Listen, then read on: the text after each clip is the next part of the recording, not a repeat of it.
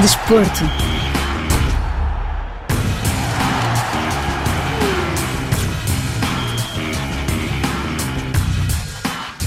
Após um mês de janeiro com várias competições a nível continental, com o Europeu e o Campeonato Africano das Nações, o handball nacional regressou aos pavilhões.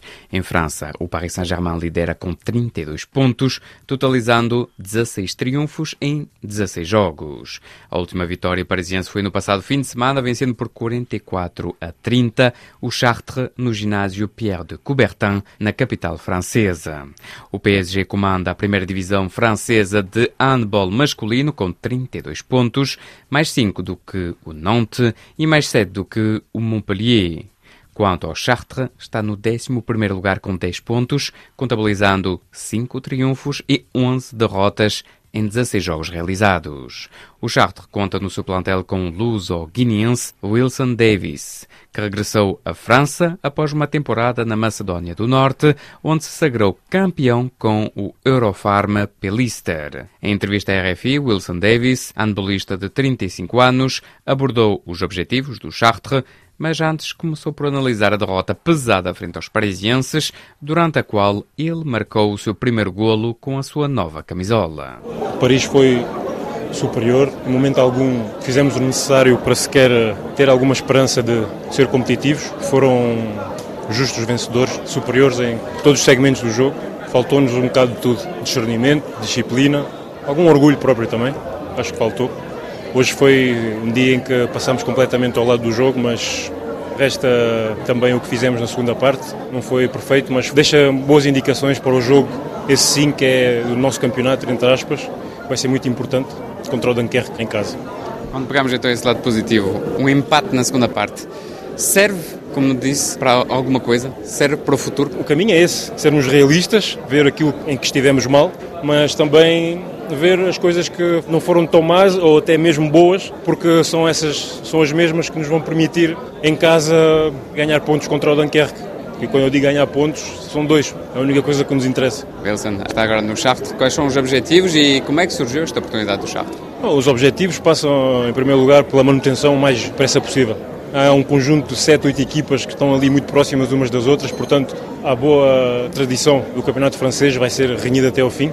Nós acreditamos que temos o que é necessário para conseguir e tudo vamos fazer nesse sentido. Bom, o Charter surge, era uma daquelas oportunidades do mercado em que faltavam jogadores, tinham alguns lesionados. Eu estava disponível para assinar por outra equipa, voltar para a França, jogar na primeira divisão, ainda para mais de uma equipa em que poderia ter minutos de jogo, era o que me interessava. Portanto, foi fácil chegar a um acordo. Era Wilson Davis, internacional português, que já representou o Sporting Clube de Portugal e o Futebol Clube do Porto em território luso, o Covadonga em Espanha, bem como o Nantes, o Cesson Rennes, o Dunkerque e o Ivry em França, isto sem esquecer o Eurofarm Pelister na Macedónia do Norte. Em termos de títulos, o handbolista de 35 anos sagrou-se seis vezes campeão de Portugal, venceu a Supertaça Portuguesa, a Taça da Liga Francesa e a Supertaça Macedónia, bem como o Campeonato da Macedónia do Norte.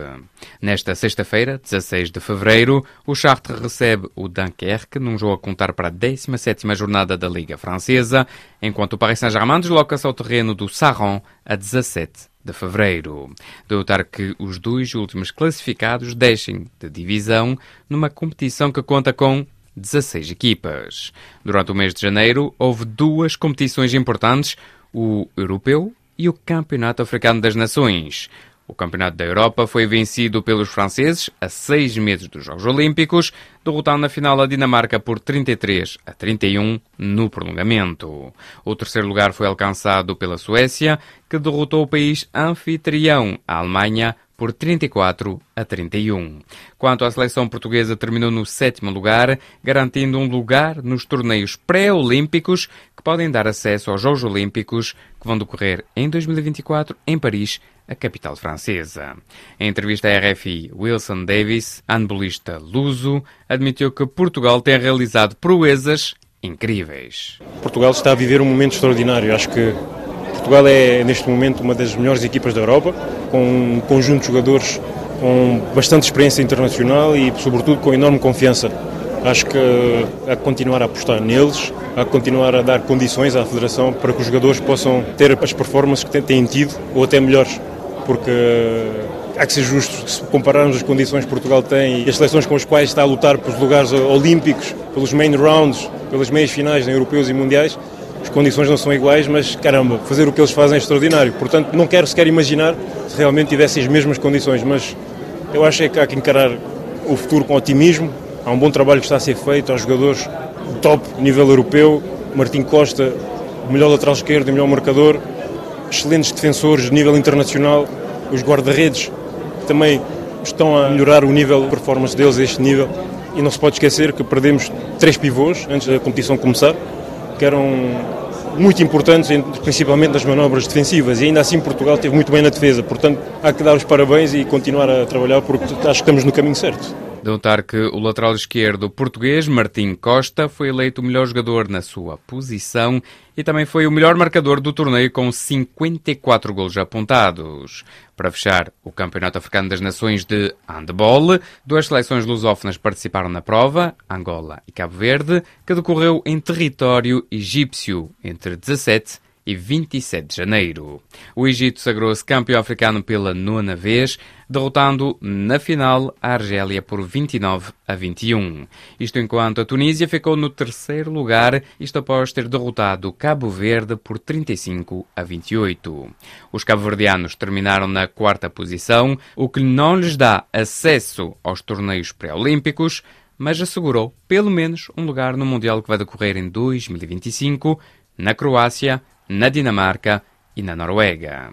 Notar que Angola, após ter sido afastada nos quartos pelo Egito por 37 a 25, terminou com duas derrotas nos jogos de classificação perante a Guiné-Conakry e Marrocos, acabando no oitavo lugar na prova.